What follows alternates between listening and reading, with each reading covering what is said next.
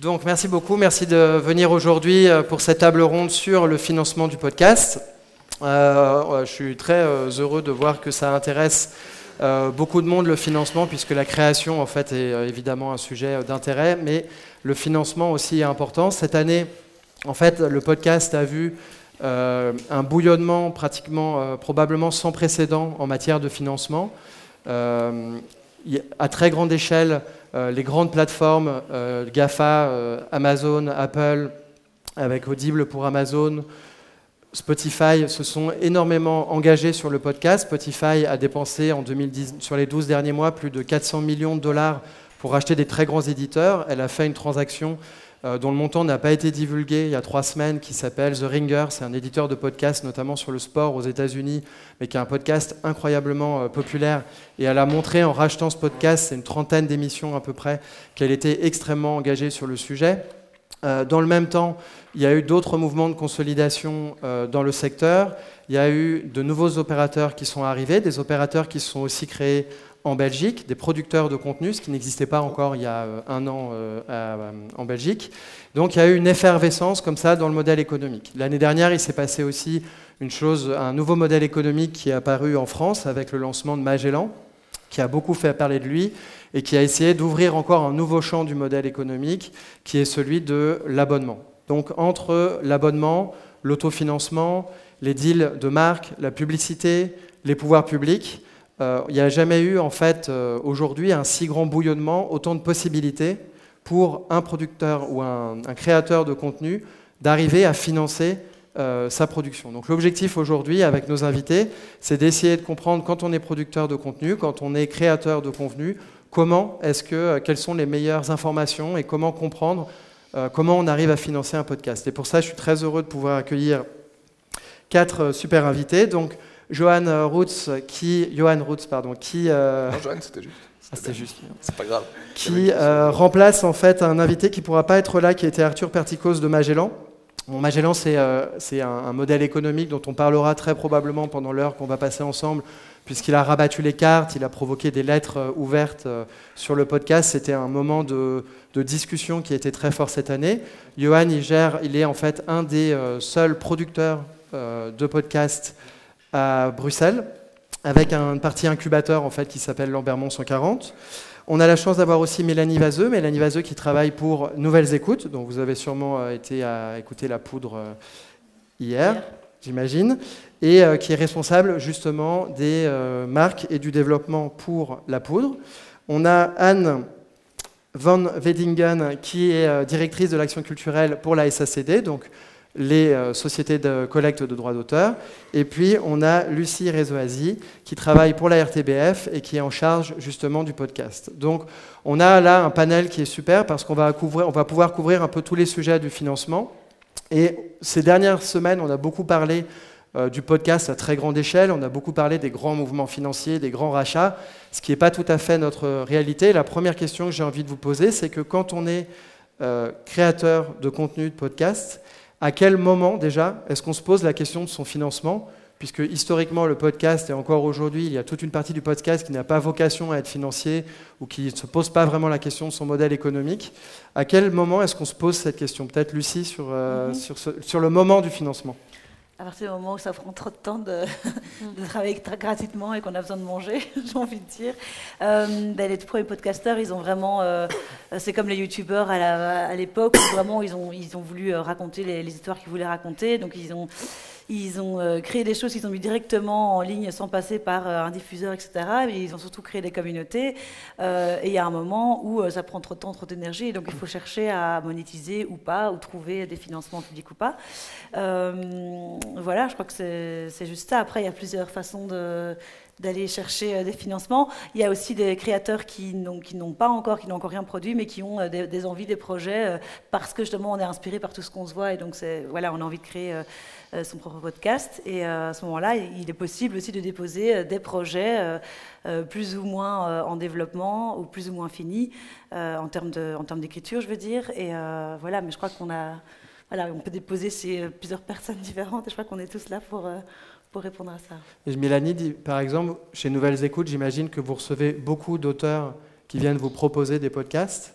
Est-ce que ce sont des gens qui viennent avec un concept, par exemple, et qui essayent de construire leur, podcast, leur modèle économique de leur podcast dès la conception, ou plutôt des gens qui ont déjà des communautés, des gens qui ont déjà développé leur projet et qui vous, viennent vous voir à ce moment-là? Ou est-ce que c'est même le contraire, c'est plutôt vous qui allez chercher des, projets?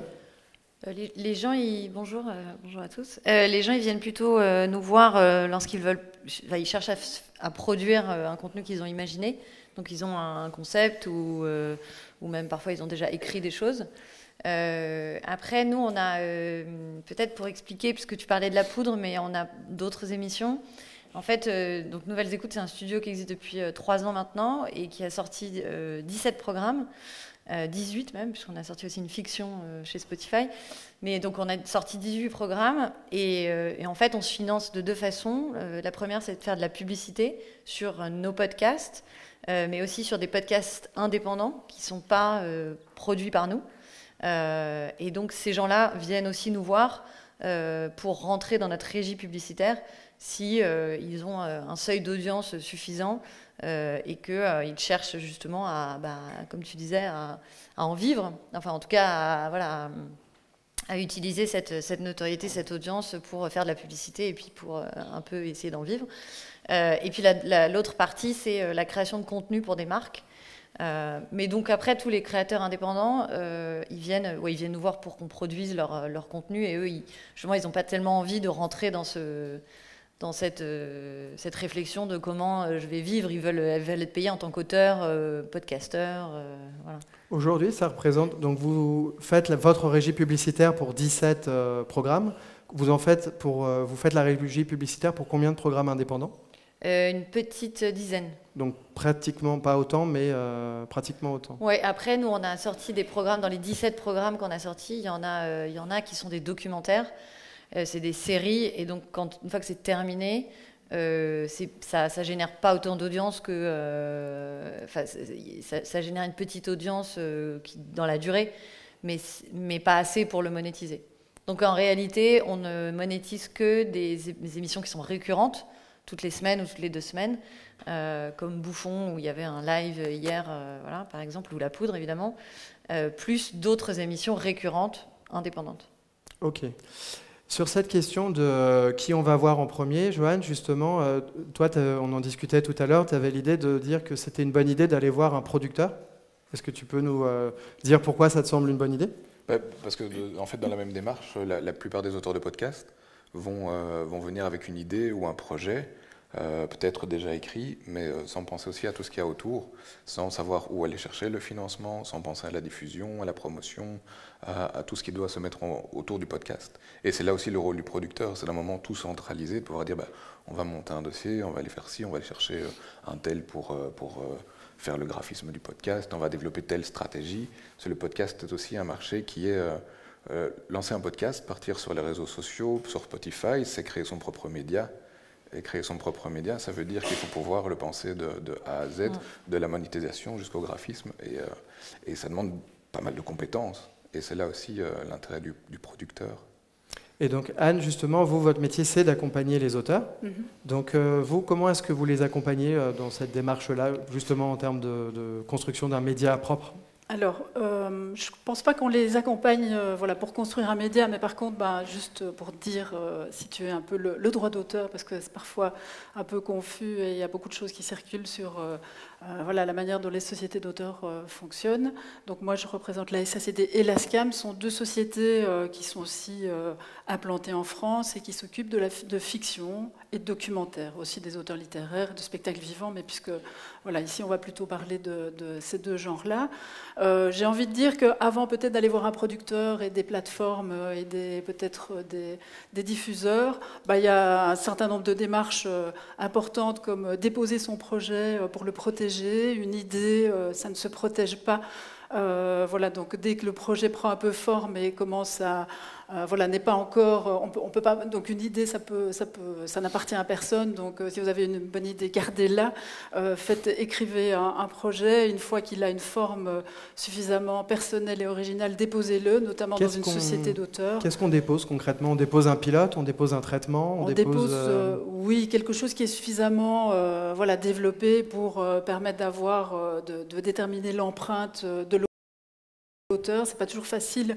Il y a peu de tribunaux qui arrivent à, déterminer ce genre de choses, mais voilà, pour ne pas en arriver à des, euh, euh, voilà, des problèmes de plagiat. Euh, voilà, parce que les idées circulent, voilà, forcément, on est plusieurs parfois à avoir la même idée. Ben, déjà, déposer le projet. Ça coûte combien?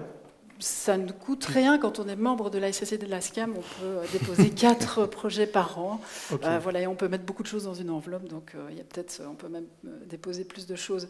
Mais sinon, il y a des dépôts électroniques, etc. Mais donc, le rôle des sociétés d'auteurs, c'est de percevoir les droits d'auteur pour les auteurs et donc d'aller négocier avec tous les exploitants des œuvres. Donc, le droit d'auteur s'applique dès qu'il y a une œuvre, le droit d'auteur s'applique. Il n'y a pas de zone, de, euh, voilà, que ce soit sur le web ou ailleurs, où le droit d'auteur euh, ne s'appliquerait pas, que ce soit en termes de droit moral, c'est-à-dire la propriété de l'œuvre, le fait qu'on ne peut pas euh, toucher, qu'on ne peut pas euh, réécrire, qu'on ne peut pas s'approprier euh, l'œuvre, donc ce qu'on appelle le droit de paternité, etc.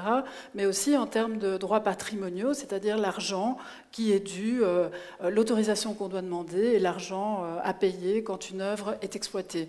Donc l'enjeu des sociétés d'auteurs, ça va être de négocier avec des usagers. Alors il y a des usagers qui sont des usagers traditionnels qui aujourd'hui payent volontiers les droits d'auteur, comme euh, la RTBF et toutes les, euh, voilà, tous les télédiffuseurs qui, depuis longtemps, sont dans des négociations, on fait partie du même écosystème. C'est tout à fait normal, tout ça, il n'y a pas de, de, conflit.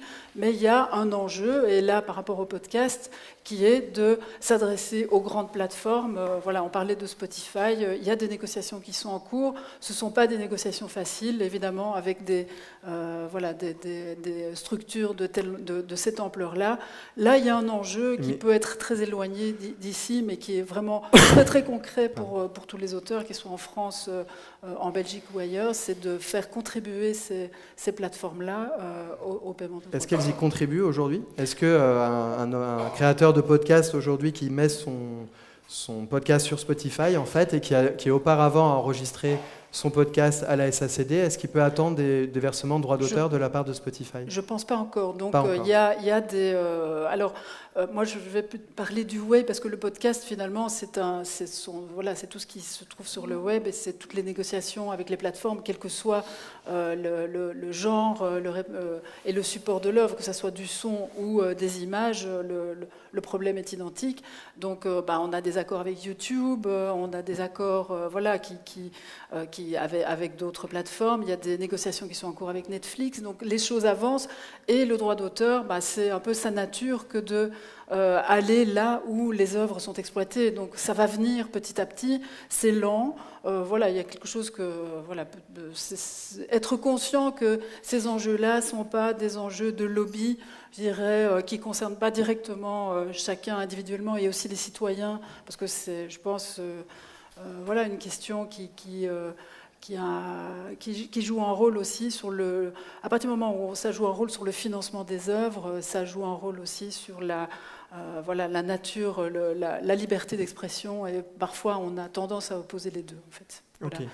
Mais on est d'accord que jusqu'à présent, le droit d'auteur, ça représente une part euh, minimale ou infinitésimale de la rémunération des, auteurs de podcasts. Je ne sais pas si par exemple à, la RTB ou chez Nouvelles Écoutes, est-ce que vous le prenez même en compte euh, ces revenus-là Est-ce qu'ils sont significatifs chez vous par exemple, les revenus, les revenus de droit d'auteur de vos créations?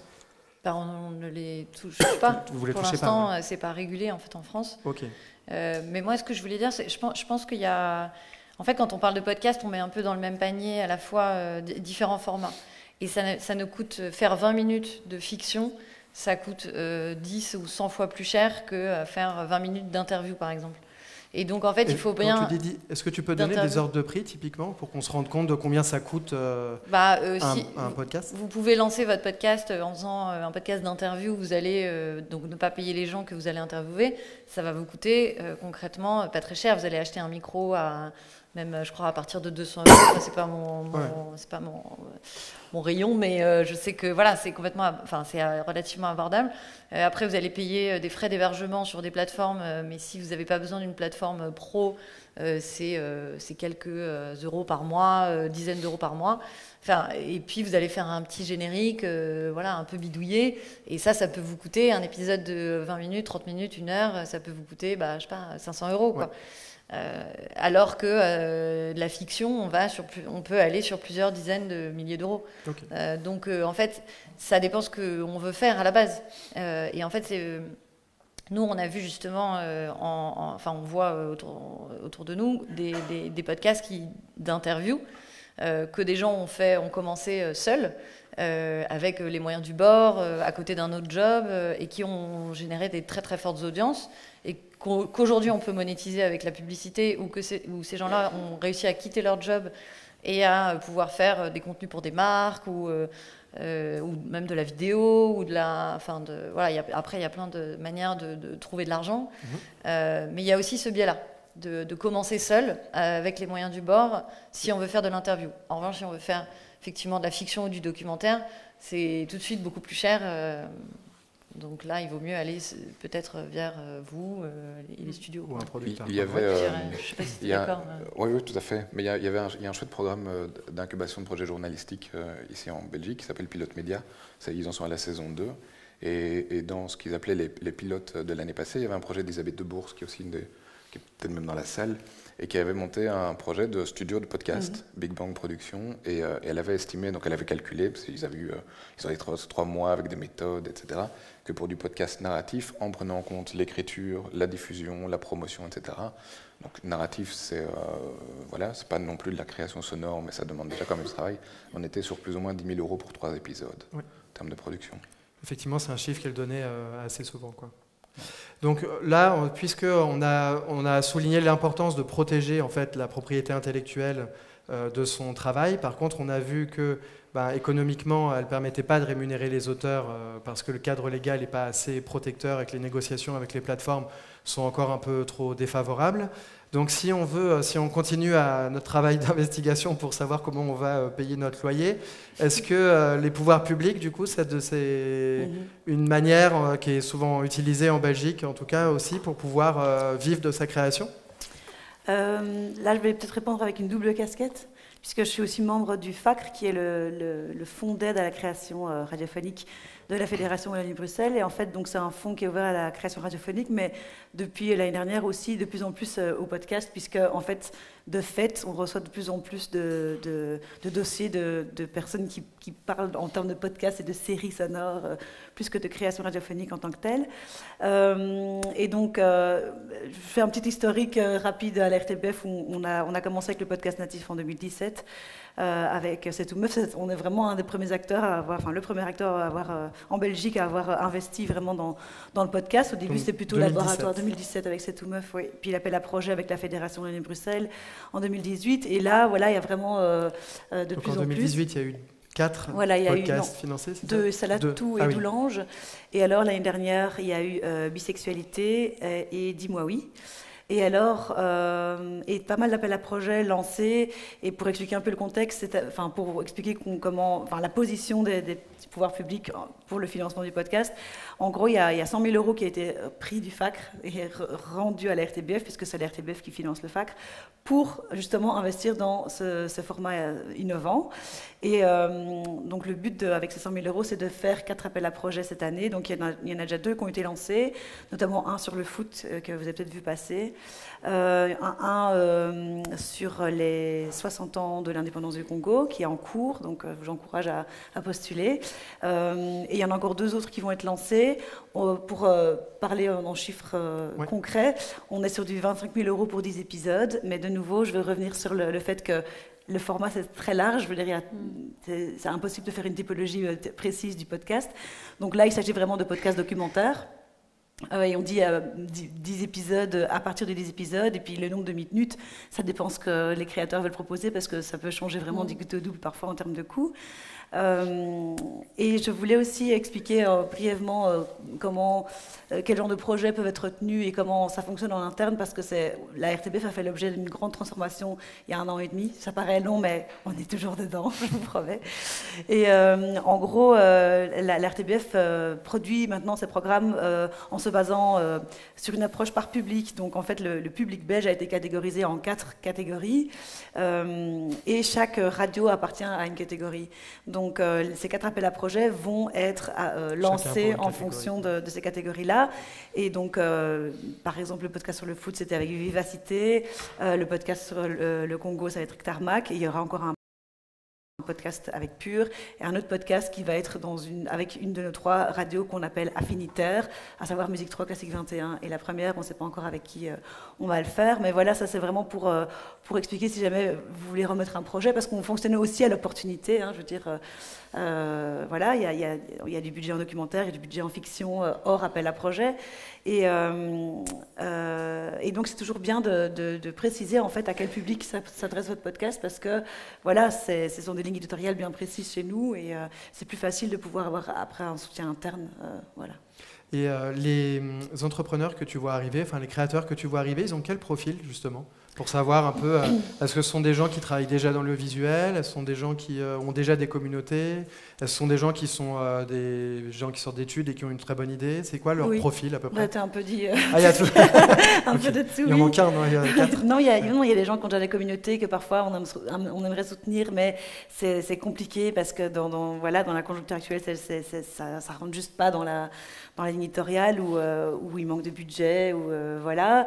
Maintenant, il y a des journalistes, euh, il y a des auteurs de création sonore, mais c'est important aussi de préciser que voilà, la RTBF va, va, évidemment travailler avec des auteurs, mais les auteurs sont toujours accompagnés d'un producteur. Le producteur est toujours dans la boucle. Je veux dire, les, contrats sont signés avec les producteurs.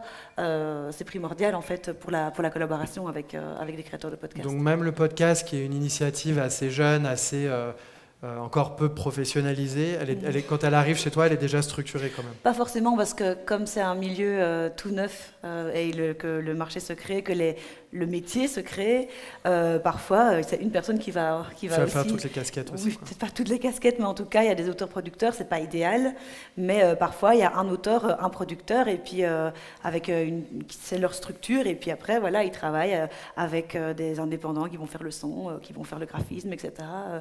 Voilà, il y a plein de cas de figure. Ok, donc du coup, toi, Joanne, qui est justement un des.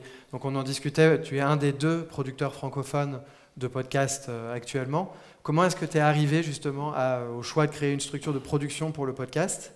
Et euh, quand tu regardes les, premières possibilités qu'on a définies, comment est-ce que tu imagines en fait la, viabilité financière de, des créations que tu, que tu as lancées? Et je crois que tu en as lancé une ce matin. Oui, on a lancé une ce matin, un podcast pour enfants qui s'appelle Chute, j'écoute. Le premier épisode sort mercredi et là il y a déjà le teaser, j'ai ouvert les vannes sur les différents canaux. Euh, mais comme, on le voit, en fait il y a tellement de choses à faire, c'est qu'aujourd'hui pour... Euh, alors comment je suis arrivé au podcast C'est que j'ai commencé en radio, tout simplement. Je suis passé par, euh, Radio Campus, Tuz Radio, pas, pas DH Radio. Et là, j'ai bifurqué vers l'RTBF, j'ai un peu bossé sur l'RTBF. Et puis, et puis je me suis orienté en vidéo, et donc aujourd'hui, on produit beaucoup de vidéos.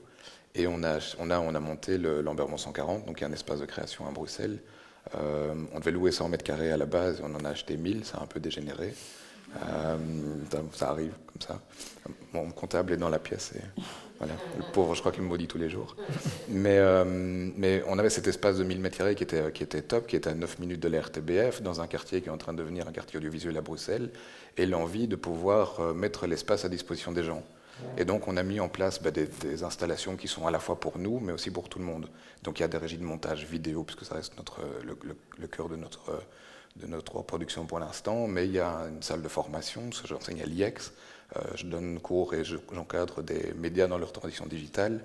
Donc, on a mis en place un espace de formation où on donne des formations, dont le podcast. On a un espace de conférence, on lance un réseau d'entreprises euh, le mois prochain, je dors peu pour l'instant. Euh, c'est les productions vidéo continues aussi.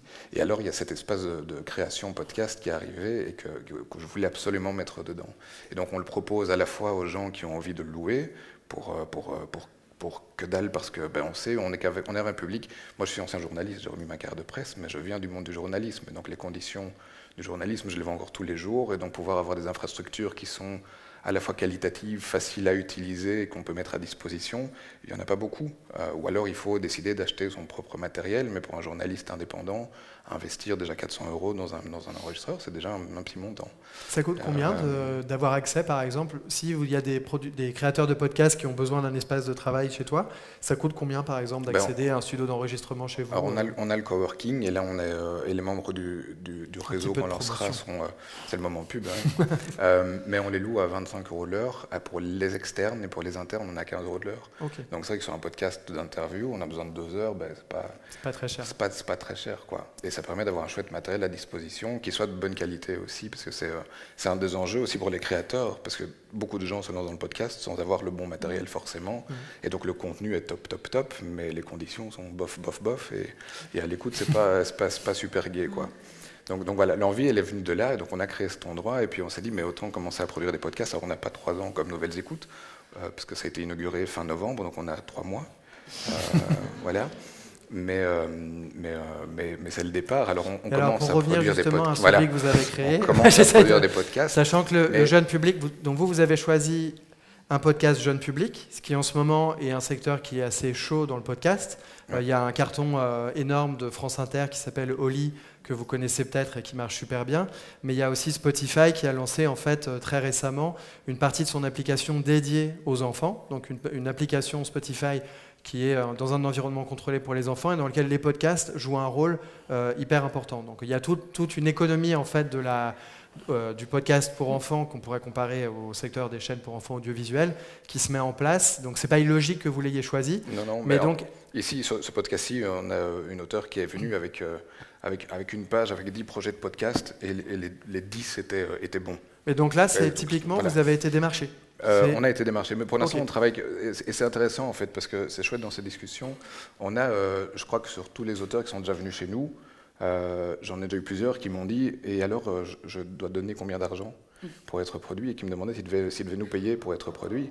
Et ouais, mais donc c'est que c'est que voilà, il y a quelque chose à faire. Alors maintenant pour le produire, nous on, fait, on va devoir faire le travail de monter des dossiers, d'aller voir des partenaires, d'aller euh, le sponsoriser. Donc quel, pour être plus, quel euh, modèle économique toi tu imagines? Donc typiquement pour euh, Chute, j'écoute. Pour Chute, j'écoute, ça va être, on va aller chercher du sponsoring probablement dans des, dans des lectures jeunesse, on va aller voir différentes entreprises, et puis on va aussi aller taper à la porte des, des financeurs classique, parce qu'en Belgique, il y a aussi beaucoup de financement public, hein, tout simplement.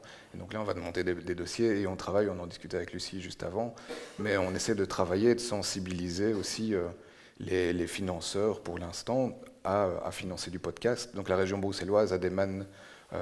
Enfin, il y, a plein d'exemples, hein, mais la région bruxelloise, via Screen Brussels, a un portefeuille euh, euh, qui est de, 1 à plusieurs millions d'euros pour la production audiovisuelle, qui finance aujourd'hui principalement des films. Et ils ont envie de se lancer sur le, sur le financement de podcasts. Mais Screen Brussels, c'est une très grosse structure. Ils ne financent que des podcasts qui sont pour déjà des petits budgets, c'est-à-dire plusieurs dizaines de milliers d'euros. Eux, eux, financent sur le web 50 000 euros. Donc je suppose que ça doit se mm. retrouver là. Et donc il y a un enjeu aujourd'hui à, aller chercher Screen Brussels, c'est dire, ben, mettons-nous en sourd de la table pour, parce que Screen Brussels c'est un levier économique final, euh, eux veulent promouvoir le travail à Bruxelles. Donc, Screen, juste pour le, euh, c'est un fonds régional économique. son objectif c'est de, de c'est l'emploi, donc son objectif c'est de donner des sommes d'argent pour la production audiovisuelle. Elle les donne que en fonction de critères économiques. Elle vous donne de l'argent que si vous engagez à en dépenser sur le territoire de Bruxelles. Donc elle vous donne 10. Si en échange vous engagez à dépenser 30 sur le territoire de Bruxelles avec votre propre argent, vous avez la capacité d'accéder à ce fonds. Son objectif à elle, c'est de maximiser l'investissement sur le territoire. Mmh. Donc euh, vous êtes en compétition avec du cinéma, qui est une économie qui est très très structurée, qui a des volumes très grands. C'est pas facile de faire sa place euh, dans un fonds comme ça quand vous avez une, grosse production française, par exemple en cinéma, qui vient et qui va dépenser de l'argent euh, sur le territoire. Et donc Screen est un exemple, mais tu as aussi pour, pour les journalistes l'AJP qui a le fonds pour le journalisme, qui finance aussi euh, de la, du podcast euh, quand ils veulent. Mais pour pouvoir financer le podcast, il faut que ce soit diffusé par un, par un média. Et que pour l'instant, ces médias se, se, cantonnent aux médias traditionnels. Et donc, on retrouve d'ailleurs principalement les médias euh, papier. Et donc aujourd'hui, un créateur de podcast qui a envie de lancer son propre média ne peut pas euh, le faire financer par un fonds. Il est un peu bloqué par, il, est, bloqué par une, loi qui date de 1961 en l'occurrence. Et donc là, il y a beaucoup de travail sur lequel on est aussi en train de, de, qu'on est en train de faire parce que, parce que voilà. Ce qui explique la raison pour laquelle de, beaucoup d'éditeurs de podcasts se tournent vers le, sponsoring et la publicité privée. Chez Nouvelles Écoutes, est-ce que tu peux peut-être, Mélanie, nous raconter comment vous êtes amené, arrivé à ce modèle? Est-ce qu'il était euh, présent dès la création de Nouvelles Écoutes? C'était clair que ça allait être une composante euh, du modèle économique. Et comment ça s'est développé au fil du temps, en fait? Et comment vous le traitez aujourd'hui? Euh, en fait, les, créateurs de Nouvelles Écoutes, c'est Julien Neuville et Lorraine Bastide, se sont inspirés des États-Unis, tout simplement, sur lequel il y avait des messages de sponsoring depuis longtemps. et ils, en écoutaient, pas mal de podcasts américains. Et très tôt, ils ont euh, réussi à faire quelques petits deals au début avec des marques, d'ailleurs plutôt des startups ou des marques américaines qui connaissaient déjà ce système de, publicité digitale, publicité d'audio audio digital. Euh, et puis, euh, moi, je suis arrivée il y a un peu plus d'un an et demi et j'ai vu que c'était quelque chose que les marques voulaient de plus en plus faire. Donc, on a, on a fait plus, plus de 100 campagnes aujourd'hui. OK. Euh, sur euh, des podcasts Nouvelles Écoutes, mais d'autres indépendants. Hein, c'est aussi, euh, c'est aussi sur ces podcasts-là. donc là, on sent que c'est un marché qui, dont les agences médias commencent à s'emparer. et surtout, en fait, on a la chance d'avoir une. je, pense qu'il y a beaucoup d'avenir dans cette source de financement. parce que en fait on, touche une cible que les marques qui veulent toucher les CSP+, euh, urbains, diplômés, euh, euh, qui, en fait, échappent à, qui ont des adblocks sur leur ordi, qui ne regardent plus la télé ni la, écoutent plus la radio en linéaire. Ils ont du mal à capter cette audience-là, et c'est exactement l'audience des podcasts. C'est une audience hyper qualifiée. Et donc, donc le sponsoring, c'est, ça représentait c'était pas la, majorité de nos revenus en année, euh, en année 1 et 2. Et là, c'est en train de se rééquilibrer. C'était quoi la majorité avant? C'était justement la création de contenu euh, en marque blanche pour des marques. Euh, nous, on a eu la chance de commencer avec Chanel, donc ça, qui sont très précurseurs toujours sur les nouveaux médias. Ils veulent être les premiers sur absolument tout. donc là, ils vous appellent pour produire un contenu vous le faites à leur place. Le nom Nouvelles Écoutes n'apparaît pas Non, on n'apparaît pas. Du tout en marque, On est en marque blanche. Blanche complète. Mais nous, on ne veut pas que notre nom apparaisse parce qu'on ne veut pas euh, qu'on dise que ce n'est pas un podcast Nouvelles Écoutes, c'est un podcast de Chanel. Euh, et puis, au fur et à mesure, on a, voilà, on a créé euh, plusieurs, plusieurs podcasts pour des marques parce que nous, on n'a pour le coup aucune aide publique. ni de région, ni d'organisme. Aucune aide publique. aucune aide publique. On a on s'est euh, rassemblé avec euh, d'autres. Euh, enfin, on a créé un syndicat avec d'autres producteurs indépendants pour faire cette demande d'aide à la création sonore. et c'est en discussion. Enfin, c'est en justement, ils ont annoncé qu'il y avait une, réflexion qui avait été commencée sur ça. mais nous, on est obligé de faire appel aux marques. Euh, en fait, il y a eu un choix de dire euh, soit on fait payer les auditeurs, soit on fait payer des marques. Nous, on a choisi de faire payer des marques. Ce qui aujourd'hui est encore le modèle dominant, même si on parlera rapidement de Magellan et notamment des, ou de Cybelle bientôt, qui sont les modèles qui veulent faire payer les consommateurs plutôt que les marques. Mais aujourd'hui, vous, êtes encore très large, c'est encore très largement le modèle le plus euh, dominant. Quoi. C'est le modèle le plus dominant et c'est le modèle qui marche aux États-Unis pour pas mal de, gros studios, mm. Euh, avec des réussites comme euh, Gimlet, qui est mm. un, des plus gros studios indépendants, qui a justement été racheté par Spotify, ce que tu disais au tout début en intro. donc voilà, donc nous aujourd'hui, c'est la publicité, la création de podcasts pour des marques. et c'est deux tendances qui, qui, vont, qui vont bien, parce que, enfin, c'est deux business qui vont plutôt bien. Euh, qui demande beaucoup de pédagogie. Il faut faire beaucoup de pédagogie auprès des marques pour leur bien leur expliquer en quoi ça consiste et l'un et l'autre. Mais clairement, le, encore une fois, le podcast, c'est une manière pour des marques de toucher une audience euh, qualifiée et c'est là toute la, toute la beauté du, du, truc et qui fait que ça, ça fonctionne. Aujourd'hui, vous êtes combien, par exemple, chez Nouvelles Écoutes euh, Vous êtes 25 en tout, à peu près, je crois Un peu plus On, est, on est 18 à temps plein. Et combien euh, dédié à ce travail-là, justement, des, marques? C'est toi toute seule ou tu as une euh, équipe avec toi? C'est moi toute seule et là j'embauche euh, quelqu'un Ok. et une stagiaire. Ok. Et donc pour faire une centaine de deals par an? Avec, j'imagine. Enfin, non, de- depuis qu'on a commencé. Ah, depuis que vous avez commencé. Non, bon, après, j'imagine qu'il y a des deals par an, récurrents. mais euh, on espère, euh, on espère bientôt. Ok. Il y a des deals, j'imagine, qui sont aussi des deals récurrents. Ouais, alors ça, c'est évidemment ce qu'on cherche à faire. C'est euh, c'est moi, de plus en plus, en fait, j'essaie de travailler avec les marques pour que, en fait, ils ne me prennent pas juste une pub de deux semaines sur, sur un podcast. J'essaie de leur vendre une campagne sur plusieurs mois, idéalement, sur plusieurs podcasts, et avec des deals qui re- des, des, des, pardon, des clients qui reviennent euh, chercher des nouvelles campagnes chez nous, euh, à qui je présente. euh, en fait, c'est un modèle qui est assez vertueux parce que dès qu'on a un nouveau programme, moi j'essaye de le, de le prévendre avec du sponsoring. Donc ça c'est le ça c'est le, le graal, c'est quand le programme n'est même pas encore sorti, il y a déjà un Il est annonceur. déjà acheté, quoi. Ouais.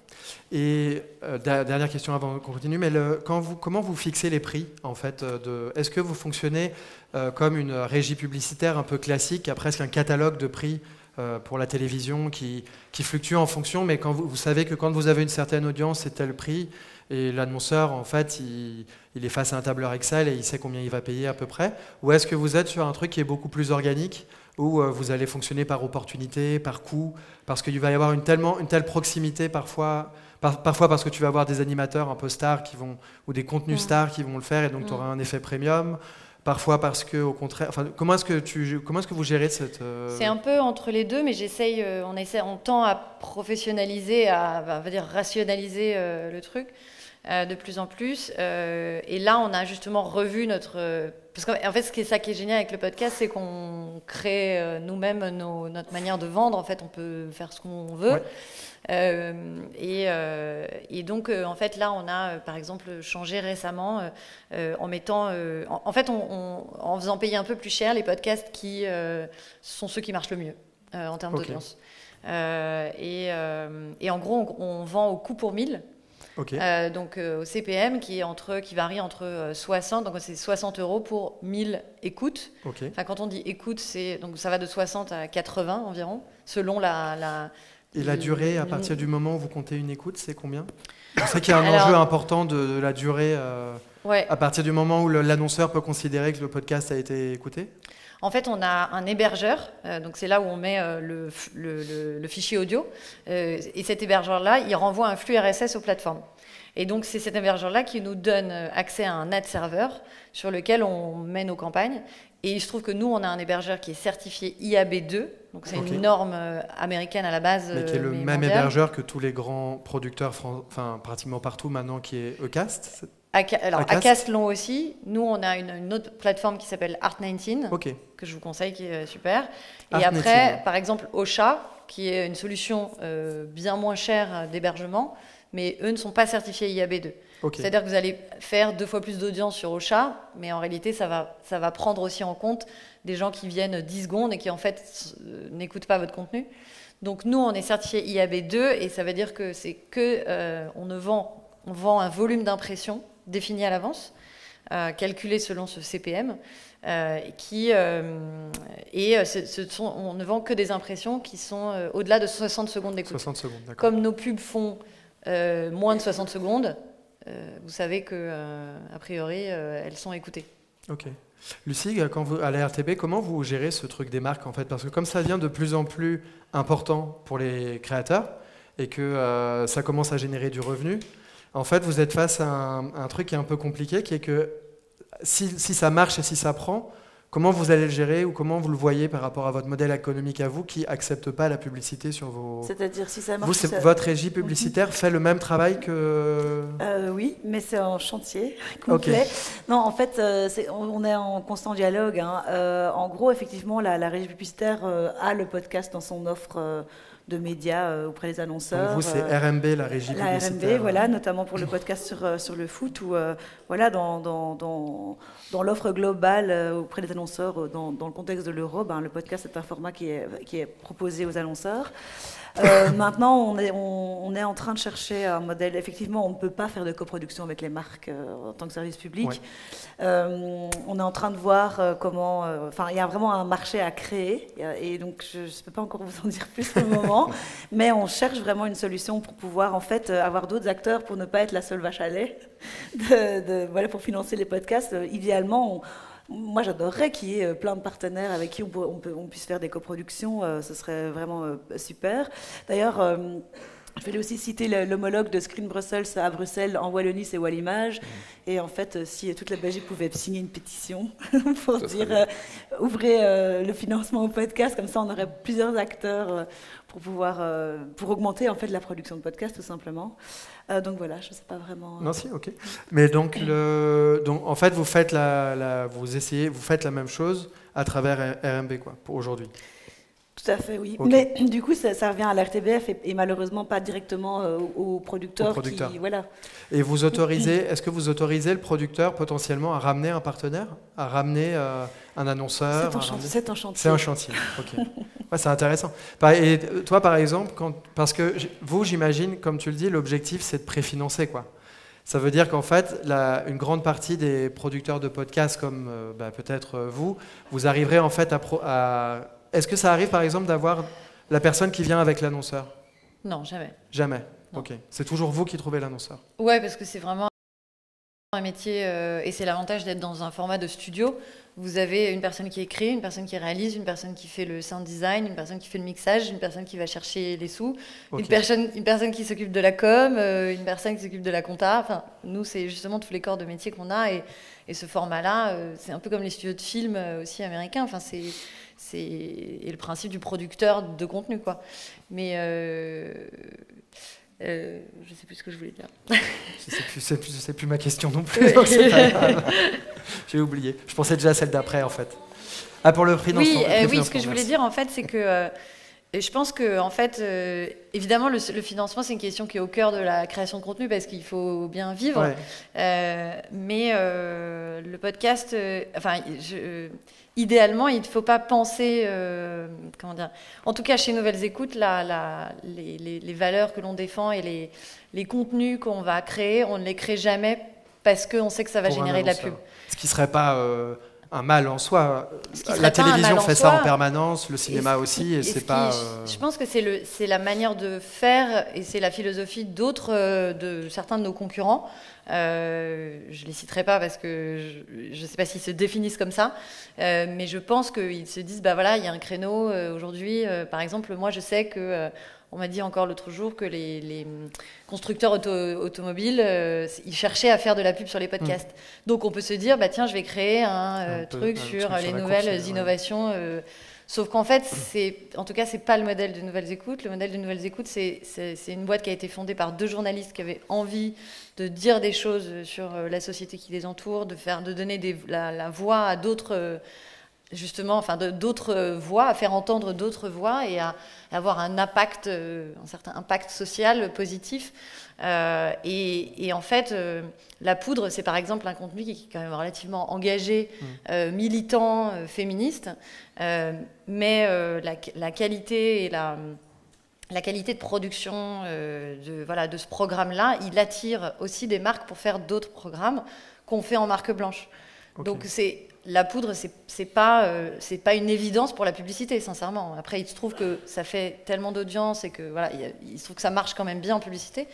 Mais nous, on a dans les tuyaux des, des programmes, moi, je sais d'avance que je vais avoir beaucoup de mal à les vendre. Mais ça fait partie de cette. En fait, c'est un modèle vertueux de. Voilà. De, Après, c'est une de niveau d'exigence de production que ensuite je peux vendre entre guillemets à un Chanel, à un autre euh, qui veut faire son podcast. Un autre modèle euh, sur lequel tout le monde euh, fantasme un peu beaucoup aussi, justement quand on parle de préfinancement ou de financement de ces contenus, c'est les plateformes. Et euh, aujourd'hui, je voudrais, je voudrais savoir un peu comment vous gérez cette question. Anne, tu disais, vous, vous avez une position particulière parce que euh, justement du, fait du poids que vous représentez en termes de représentation des auteurs, même si aujourd'hui pour le podcast, ben, ça c'est pas encore euh, opérant, c'est pas encore activé, vous avez un poids énorme en, en, tant que représentant des auteurs et vous dialoguez avec les plateformes. Comment vous voyez cette relation avec les plateformes et pourquoi, pourquoi est-ce que les plateformes elles s'engagent si fort euh, auprès du podcast actuellement? Euh, je ne sais pas si je peux répondre à cette question-là. Je voudrais, juste revenir, euh, voilà, parce qu'on parle de, de, guichet ou de financement. Il y a une dimension des sociétés d'auteurs dont je n'ai pas encore parlé, qui est toute son action culturelle et professionnelle.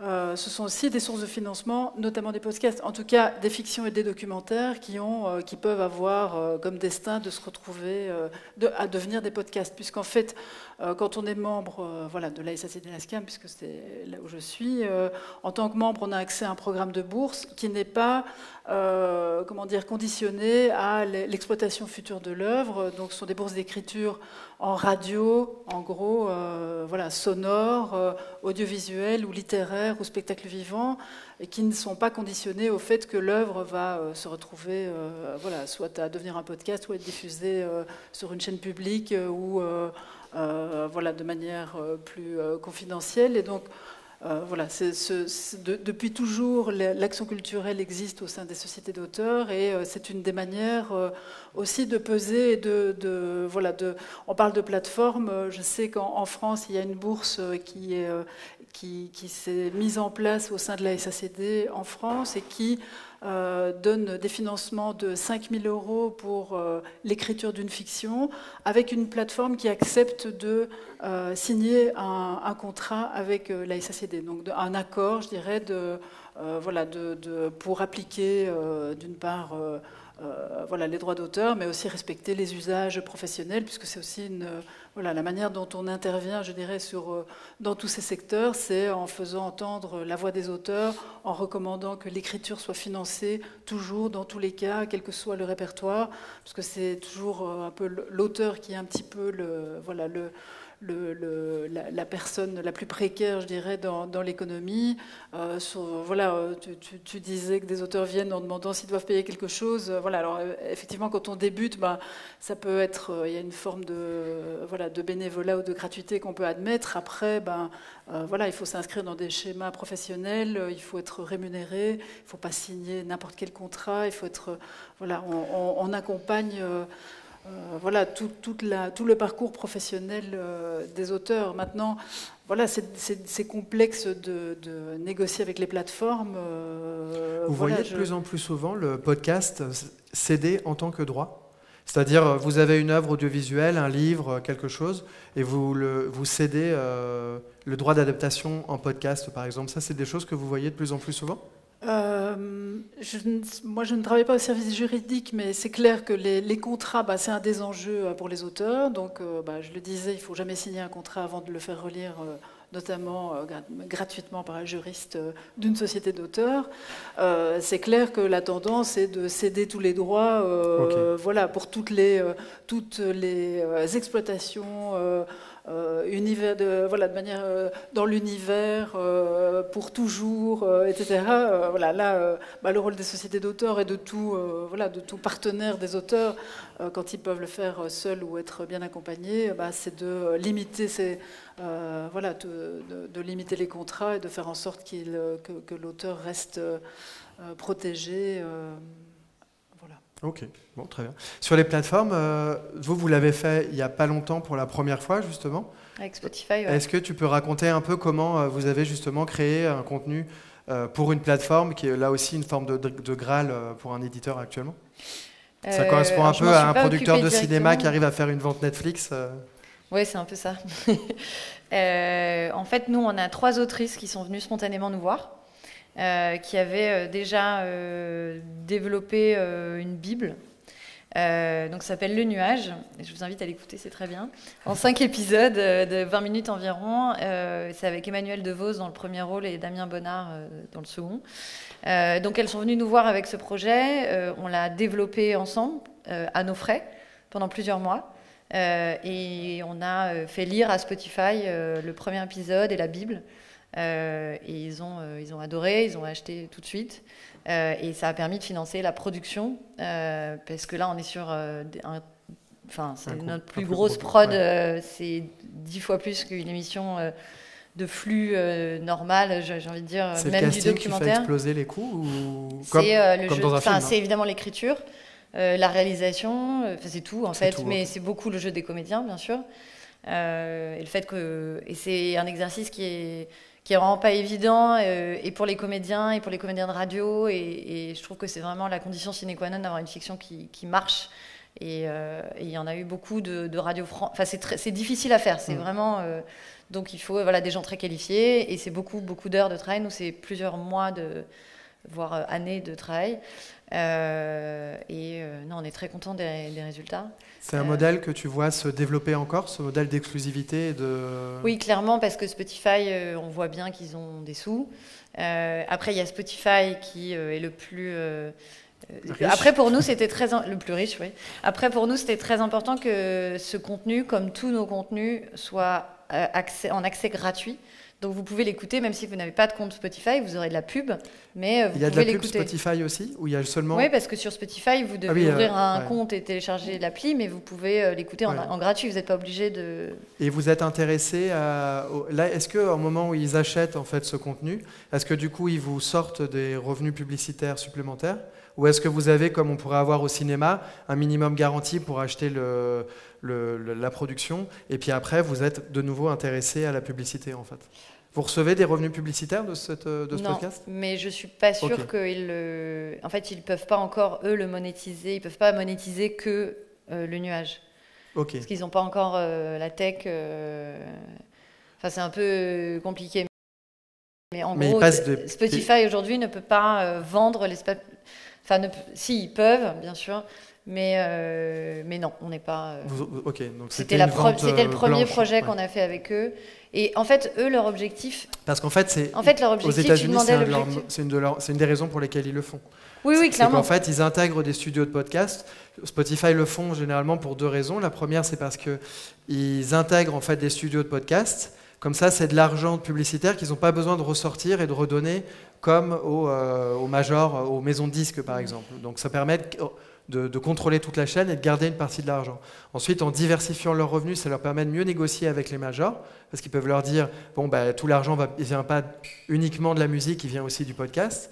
Et puis la troisième raison, c'est qu'il y a une étude assez importante qui est sortie, qui a montré que les gens qui écoutaient du podcast et de la musique étaient ceux qui sont les plus susceptibles de prendre des abonnements payants sur Spotify. Donc ils savent quand, proposant une offre comme le nuage euh, de, des nouvelles écoutes, en accès libre, et c'est pour ça qu'elle est en accès libre sur la plateforme, en mm. fait, ça leur sert à convertir des gens euh, en Spotify payant de l'autre côté, ce qui est assez euh, intéressant. Quoi. Mais c'est vrai que leur, leur, objectif premier, là, dans les, en tout cas en France, dans les, je pense, euh, enfin, je connais pas leur, je, suis pas dans leur réunion interne, mais c'est clairement de gagner des nouveaux abonnés. Et ensuite, il y a qui se profile, c'est évident, je pense pour 2021, la, la vente de leur programme en exclusivité. Mm. Euh, mais donc ça, c'est c'est un levier euh, très intéressant pour euh, pour les créateurs parce que je sais que, en tout cas, chez Spotify France, ils ont fait des deals avec des studios comme nous, mais aussi avec des indépendants qui étaient seuls, des auteurs qui sont, qui sont seuls. Ils en ont, par exemple, Clément Saccard qui a fait le, le, qui a le podcast Magma. elle a fait un podcast qui s'appelle Missive et elle, est, elle, a, elle a produit seule. Elle, enfin, elle est productrice, autrice mais elle est seule, quoi. Et les, les chiffres d'écoute, quand on a accès à une plateforme comme Spotify, et j'imagine que comme il y a, comme c'est un gros budget, euh, un gros cast, ils l'ont beaucoup mis en avant. Ouais. Vous avez accès aux données d'écoute ou pas? Parce que par exemple sur Netflix, non. C'est vrai? Non. Ah oui, ça c'est assez. Enfin, on a. Euh, euh, Vous le faites avec Google Trend comme tout le monde, quoi, non? Parce qu'en fait, par exemple, quand vous vendez un film comme sur Netflix, Netflix, ne donne pas aux producteurs. Alors Netflix, en fait, ils disent qu'ils le donnent pas, mais en fait, si vous parlez à plein de producteurs, les producteurs souvent ils le savent. C'est ça. Et de plus en plus maintenant, c'est un peu ça, d'accord. mais ils font ce que Netflix a bien voulu donner. Oui, c'est ça. mais ils vous donnent. Mais en fait, ils n'ont pas intérêt à nous le donner parce que si ça cartonne, euh, parce que en plus là, il y a clairement, ça se finit clairement sur un cliffhanger. Si pour la saison 2, s'ils savent que ça a fait, je sais pas combien de millions d'écoutes forcément, nous, on va euh, demander très cher pour la saison 2. Donc, euh, c'est le, même, le même mode un peu que Netflix, effectivement. Mais ce qui veut dire que vous n'avez pas accès non plus aux données. Vous ne savez pas qui l'écoute. Vous ne savez pas s'ils sont des femmes, des hommes, des jeunes. Si, on a quand même euh, accès aux data. En fait, quand vous, quand vous avez votre podcast sur Spotify, peu importe le nombre d'écoutes que vous faites, vous avez un, accès à une interface qui s'appelle Spotify for Podcasters. Et vous avez quand même bah, accès à les, des tranches d'âge sexe, euh, euh, enfin genre plutôt. Euh, ce qui a répartition géographique, je sais plus. C'est comme, comme, Facebook for Business. Facebook et Analytics. Et, Google un peu, c'est un peu comme ça, ouais. Ok. Donc ça, on a accès, ouais. Vous, Lucie, à la RTB, vous avez quel moyen pour comprendre votre audience euh, Donc, tu le dis, vous le faites en amont. Vous passez vos appels à projets en fonction des, des, publics que vous voulez toucher. Et une fois que vous lancez vos podcasts, quelle euh, mécanique vous mettez en place pour mieux comprendre euh, qui les consomme? Ça, c'est les réseaux sociaux avant tout. Enfin, vous utilisez en fait les réseaux sociaux? De toute façon, le, la visibilité du podcast ne passe que par là. Je veux dire, évidemment, mm. qu'il y a de, il y a de l'éditorial en radio, à l'antenne, etc., sur les sites et tout ça. Mais, mais le dialogue se fait sur les réseaux sociaux, c'est vraiment le, nerf de la guerre. Euh, voilà, maintenant, c'est intéressant de, de, savoir que vous n'avez pas de chiffres de Spotify. ouais, ça, euh, ouais. enfin, oui, vous les avez comme les producteurs de cinéma Laison, quoi. Et après, ça c'est le, parce qu'en termes de, enfin, pour parler de diffusion, on est quand même, on est producteur mais et diffuseur avant tout. Euh, justement, ces plateformes, c'est le nerf de la guerre pour nous, mais c'est la même, la même façon que, que YouTube a un peu euh, chamboulé la donne pour les diffuseurs traditionnels. Mmh. Euh, ben, les, nouvelles, les nouvelles plateformes de diffusion de podcasts, c'est la même chose. Euh, justement, quand Magellan est arrivé sur le marché, euh, le Radio France et les, les, diffuseurs publics de manière générale ont retiré leur flux RSS parce que, en gros, Magellan, ce qu'il a fait, c'est, il a été très malin. Ils ont été très malins, ils ont agrégé tous les flux RSS libres. C'est comme le but d'un flux RSS, c'est d'être agrégé quelque part. Sauf qu'ils ont, ils ont, ils ont fait ça dans une application qu'il faut télécharger, où on peut s'abonner, etc. Déjà, on doit donner ses données personnelles avant d'accéder mhm. à un contenu qui est par ailleurs accessible librement ailleurs. Et c'est un produit d'appel qui vous emmène vers une offre payante qui, elle, est composée d'exclusivité. Donc il y a eu une lettre ouverte, en fait, qui a été écrite par 150 euh, euh, auteurs, euh, producteurs de contenu, qui trouvaient un peu compliqué de voir des œuvres qui sont faites pour être librement accessibles servir de produit d'appel pour une offre payante. Et ça, mm. ça a provoqué un débat qui était extrêmement intéressant. Sur Magellan, notamment. Sur Magellan, Et du coup, Radio France a retiré tous ces contenus. Et tous, les, tous les opérateurs publics, en fait. C'est mhm. ça mm. Euh, de, Magellan, mais pour le coup, ça, enfin, Radio, France, Radio France a aussi euh, retiré ses contenus de Google. Je veux hmm. dire, euh, oui, c'est vrai. C'est non référencé, c'est complètement aberrant. Je veux dire, ils ont rajouté un code dans le flux RSS, genre, vous n'allez pas sur Google, quoi. Parce que Google, enfin, Google Podcast, c'est vraiment un système qui agrège tous les tout ce qu'on tout ce qu'ils trouvent comme, comme code HTML d'un flux RSS mmh. voilà. Sachant qu'aujourd'hui les podcasts sont aussi référencés tout simplement sur Google. Oui oui c'est ça, ça. voilà et on peut rajouter dans son dans son code non je ne veux pas être référencé dans Google en gros c'est ça. Mais c'est un, un, réel enjeu hein, aujourd'hui enfin après ça, ça, dépasse le cadre du financement mais c'est que mmh. à la base le podcast on l'a dit c'est un flux RSS euh, tu parlais de l'île tout petit, moi je le fais écouter à mes filles, alors elles ne sont, elles sont pas connectées, elles ont 4 et 7 ans, je télécharge le flux RSS, je télécharge le MP3, et, tout est en accès libre. Mm. À partir du moment où on confie son contenu à Spotify ou, euh, ou à Google Podcast, euh, bah, il, est là, on a accès aux statistiques, et, si on est OK avec la philosophie, tant mieux, c'est une plateforme qui est, qui est, hyper conséquente, mais on ne sait plus le télécharger. Donc c'est un contenu qui n'est plus public et qui n'est plus euh, partageable. Et ça, c'est une question de philosophie, en fait, Mais des auteurs et des producteurs. Ce qui va se passer, du coup, c'est est-ce qu'on vit une transition, en fait, qui va vers le, du flux RSS vers ben, le, flux privé, entre guillemets, et pourquoi pas, en fait, c'est-à-dire des, des, podcasts originaux qui ne seront plus disponibles que si vous êtes euh, abonné Spotify, abonné euh, abonné Magellan, ou, euh, ou juste consommateur du service public, en fait Ou est-ce que vous pensez qu'on va être dans un schéma où, encore pendant assez longtemps, tous ces modèles économiques, et donc tous ces, tous ces accès, puisqu'en fait le modèle économique est très lié à la capacité d'accéder ou pas à l'œuvre vont cohabiter euh, encore ensemble? Et puis c'est peut-être ma dernière question avant de prendre des, questions du public. Je crois que ça va cohabiter, mais on part. Euh, c'est la force de Spotify ou de Google Podcast, c'est que ce sont des, ce sont des monstres. Et même, même moi aujourd'hui, à la fois j'aimerais bien que ça reste libre dans un monde idéal où tout le monde a accès au podcast, mais mon premier réflexe quand je cherche un podcast, c'est d'aller sur Spotify. Et donc oui, je pense que ça va être agrégé à terme vers vers les grosses plateformes. C'est Apple et Google et Spotify qui vont décider en réalité, parce qu'aujourd'hui Apple ne fait rien sur, euh, alors que c'est la majorité des écoutes, en tout cas pour nous. Euh, c'est 60% à peu près des écoutes Oui, à peu euh, près, ouais, ça dépend des émissions. mais euh, C'est marrant parce que ça va dit Magellan ni si belle. Hein. ça pèse rien. Enfin, objectivement. Il n'est pas, venu. Ah mais bon, oui, aujourd'hui, objectivement, ça pèse assez peu, j'imagine. Vous, vous êtes toujours repris chez Magellan dans l'offre gratuite On est, on est sur Magellan et, et, on a quelques programmes sur Cybelle aussi, mais Cybelle, elle prend que de la fiction et du documentaire, donc on a quelques documentaires. Et par ailleurs, Cybelle, si je ne dis pas de bêtises, donc il y a une autre plateforme qui est pour l'instant pas encore payante, mais qui va passer payante à un moment On ne sait pas très bien, il l'avait annoncé pour fin 2019 et on ne sait pas très bien à quel moment ça va passer, mais l'objectif est de le faire passer payant. Mais elle, elle a une... Elle a une euh, à mon avis, elle a des meilleurs résultats, elle, que Magellan. Elle annonce des chiffres très importants. Ouais, mais on ne sait pas en fait. Mais, mais, surtout, elle, elle fait des contrats. Elle prend sur la plateforme uniquement lorsque elle a un accord avec l'ayant droit, alors que Magellan, lui, avait profité du fait que le flux RSS est un flux libre et a dit bah, le flux RSS il est libre, je le prends, j'ai le droit de le mettre entre mm. guillemets où je veux. Mm. Sibel a un modèle un peu plus respectueux de l'auteur, où elle, enfin pas, forcément plus respectueux, il est légal aussi de l'autre côté, mais un peu plus élégant. quoi. Il a été perçu comme plus respectueux en tout cas. il est mm. perçu comme plus respectueux. Et il y a une toute dernière plateforme aussi dont on n'a pas parlé, c'est les réseaux sociaux. Euh, et donc c'est un, un, point aussi, c'est qu'il y a beaucoup de podcasts qui sont écoutés sur Facebook en vidéo. Et donc ça, ça passe, et YouTube, voilà, donc ça, ça passe soit directement via les propulseurs, Facebook vidéo. Aujourd'hui, il y a des plateformes comme Headliner qui permettent de proposer le podcast et d'en faire une petite vidéo avec, avec un, petit truc pour, euh, pour, quelques, pour une subscription par, par mois. Je crois que c'est 15, 15 euros ou 15 dollars par mois. Et puis, bah, sinon, la création d'audio. Et c'est vrai que bah, tous les, tous les, moi, je connais des créateurs de podcasts qui ne sont sur aucune plateforme audio. Euh, mm. Et ils ne font que de l'audio, mais c'est en vidéo. Bah, notamment euh, YouTube. Quoi. Ken Kojandi, je crois qu'il a un podcast que sur YouTube. Et du coup, il a, en termes de financement, il va aller sur des pré-rolls euh, YouTube. quoi. C'est YouTube qui va monétiser son espace.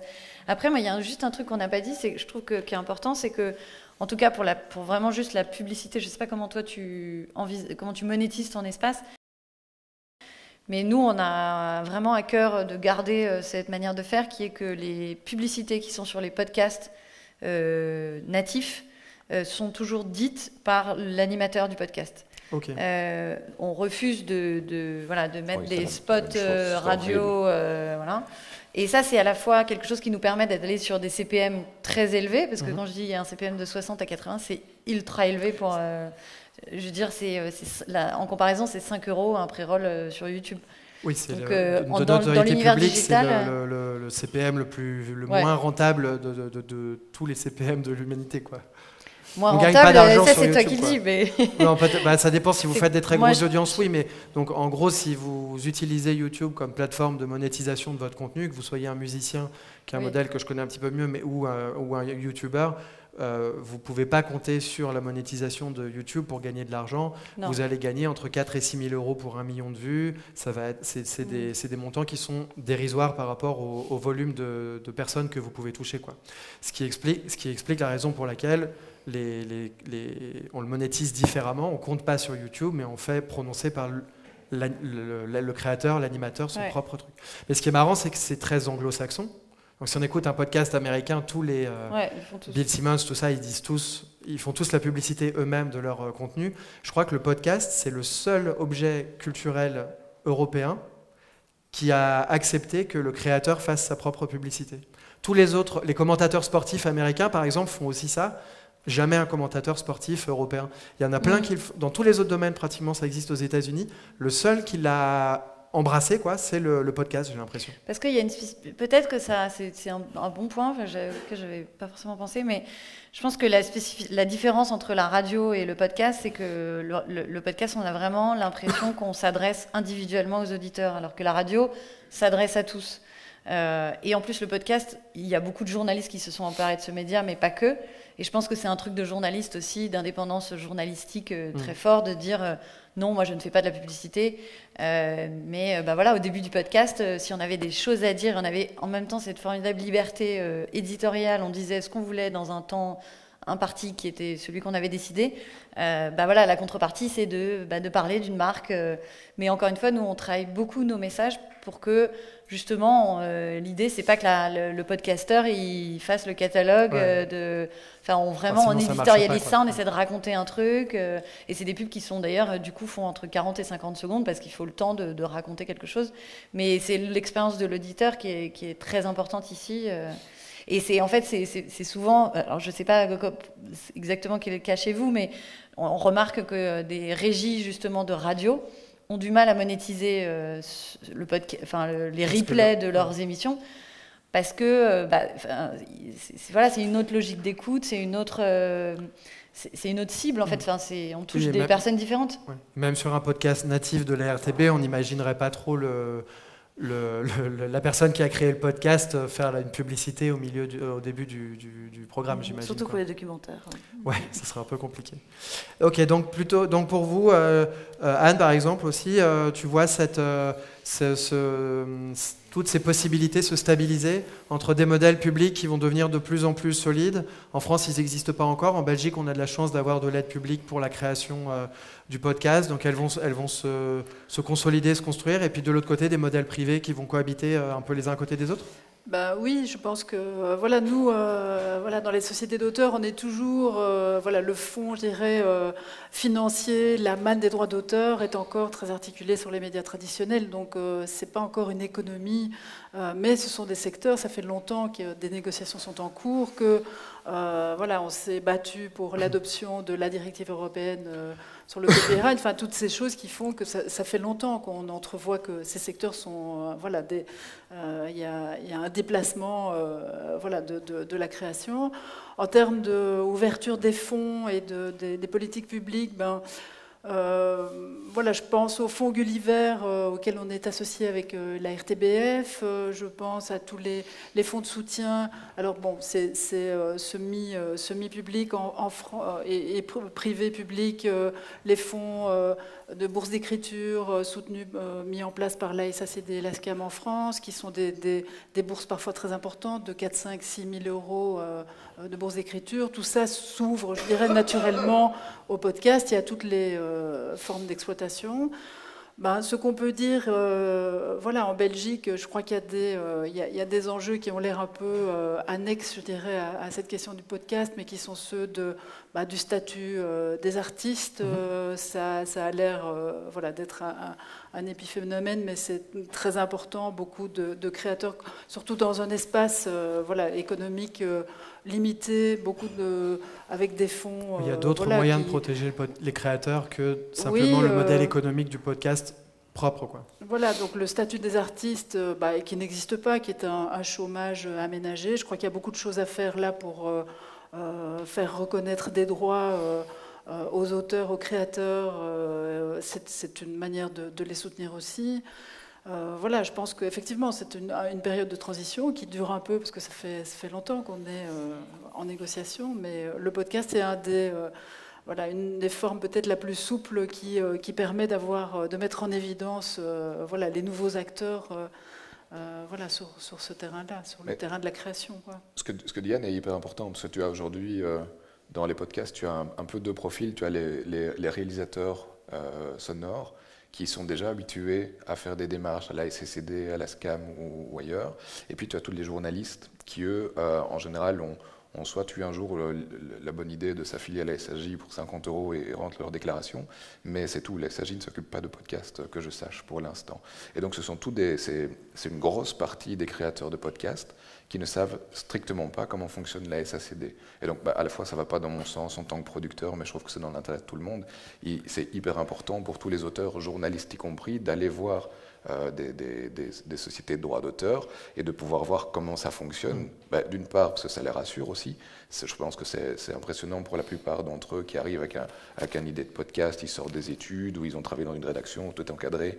Et puis, euh, on, parle de contrat d'option, on parle de contrat d'auteur. De, oui, ça nécessite voilà. une compétence. Quoi. Mais oui, et donc là, c'est quelque chose qu'une que, société de droit d'auteur peut fournir à un auteur, et le journaliste y compris.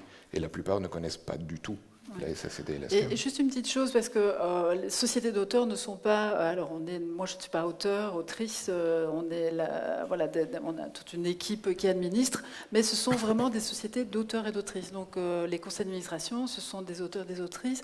Euh, voilà, donc euh, on est très proche, je dirais, de tous les nouveaux usages. Et, euh, les, voilà, on est, on est en phase, je dirais, avec les besoins de financement, les besoins de lobby. et donc c'est là aussi que se pensent un peu tous les enjeux voilà, qui concernent en fait toute la chaîne. Et hmm. quand les auteurs sont payés, je pense que toute la chaîne se porte bien et les auditeurs aussi. Donc voilà, ce ne sont pas des intérêts qui sont opposés.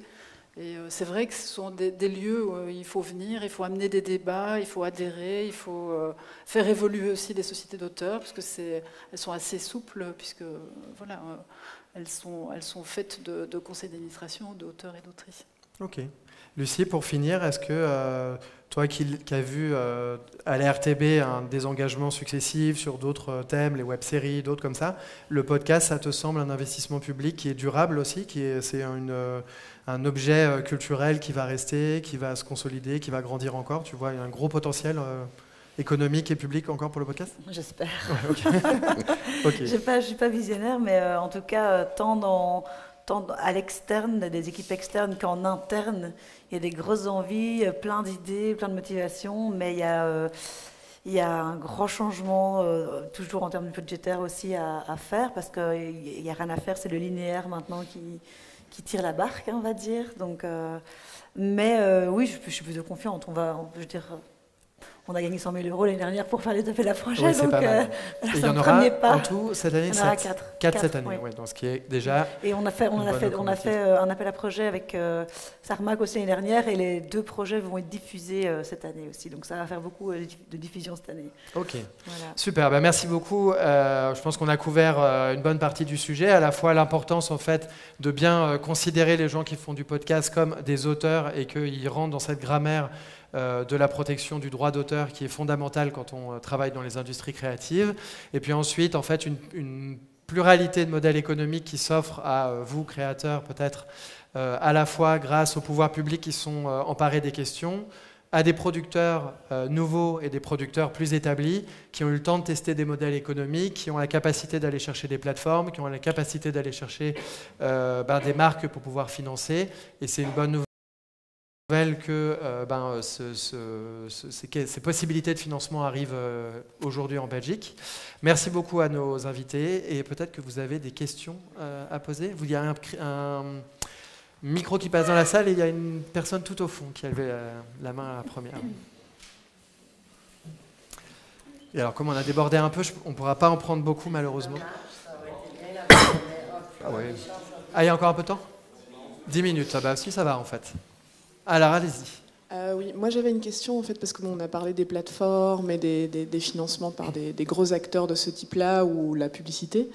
Mais euh, est-ce qu'il existe ce qu'on appelle du financement participatif éthique, c'est-à-dire est-ce qu'il existe des possibilités d'abonnement euh, vu qu'on parlait de nouveaux médias et donc d'avoir, je ne sais pas moi, un dérivé du crowdfunding, mais des gens qui s'abonnent, avoir des diffuseurs en fait de podcasts avec des abonnés? Bah, nous, on gère KissKissBankBank, donc je peux répondre. Euh, je vais plus modéré là. Je vais. Euh, oui, en fait, ça existe et c'est un modèle euh, qui est important. Les États-Unis étaient précurseurs avec tous les modèles de crowdfunding par dons réguliers. Donc Patreon, par exemple, que vous pouvez utiliser aussi ici. Il y en a d'autres. Patreon, c'est le plus gros aux États-Unis et qui permettent de, de donner 1 euro par mois ou 5 euros par mois, mais de manière régulière et plus fonctionner uniquement par projet. Et le podcast, il avait cette difficulté, c'était que ça colle pas bien au crowdfunding traditionnel type KissKiss parce que c'est un projet, alors qu'un auteur, il a besoin d'être soutenu régulièrement. Mais aux États-Unis, par, exemple, Patreon, c'est objectivement une source euh, hyper euh, identifiée du, podcast. En France, en Belgique, c'est moins fort, mais c'est tout à fait une. Euh, on n'en a pas beaucoup parlé, mais c'est clair que c'est une, hypothèse que vous pouvez tout à fait creuser. Elle existe et il y a des auteurs qui vivent pas bien, mais qui, qui vivent Après, ça, ça. prend énormément de temps, le crowdfunding. Et quand tu peux. Enfin, nous, notre philosophie, c'est plutôt de ne pas faire payer les auditeurs et plutôt de faire payer les barques quand c'est possible. Mm. Mais. Mais pour développer ton audience au début, je au pense tout début, c'est et d'ailleurs euh, Nouvelles Écoutes, ils ont fait un Kiss Kiss Bank Bank au tout début pour ouais, qui avait lancer. Été un carton, euh, C'était une des plus grosses campagnes de Kiss Kiss. C'était une, une, campagne qui avait super bien marché au début. Mm. On, l'a prise comme exemple souvent et ça avait bien marché, mais elles avaient déjà des profils euh, qui, permettaient de, faire des campagnes de manière euh, hyper efficace. après, il y a des pistes hein, de pouvoir se lancer comme créateur indépendant sans passer par un studio comme le mien et de pouvoir monter des équipes. C'est vrai qu'aujourd'hui, on parle uniquement de créateurs, mais on va se mettre avec un, avec un graphiste ou un illustrateur ou avec quelqu'un qui fait de la com et monter un projet à trois et lancer en fait son propre média. Mm. Et donc là, on peut passer par des plateformes de crowdfunding, mais parce qu'il y a tout ce travail qui prend plein de temps de faire connaître son projet, de le développer et de, le, voilà, et de rendre aussi à ceux qui ont investi dedans. Oui. Euh, je crois qu'il y a un micro qui file vers toi. Merci. Euh, moi, j'ai une question, c'est surtout pour le, le, cas de Nouvelles Écoutes. Euh, comme vous l'avez expliqué, euh, c'est quand même une, un studio qui a des positions très militantes et, et, très fortes.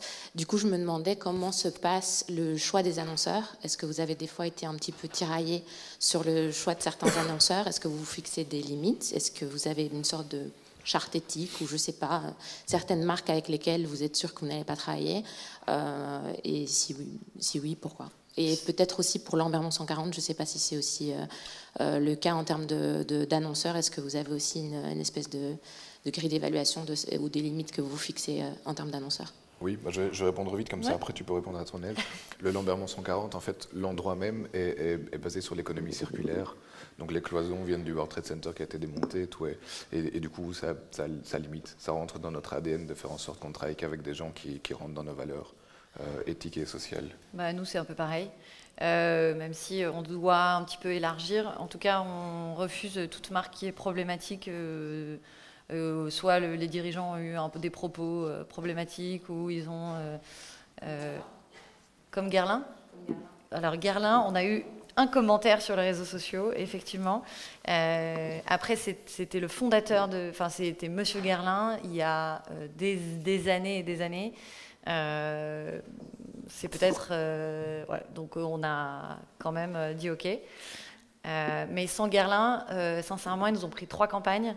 Euh, ça aurait été compliqué de créer euh, Intime et politique, par exemple, que tu as peut-être vu passer, euh, ou d'autres choses bien plus militantes. Donc, il y a Guerlain, clairement. Après, nous, on fait en tout cas voilà, ce, ce check déjà. Ensuite, on ne prend que des marques qui ont quand même un lien ou avec lequel on peut faire un lien avec soit le podcasteur, soit le contenu du podcast.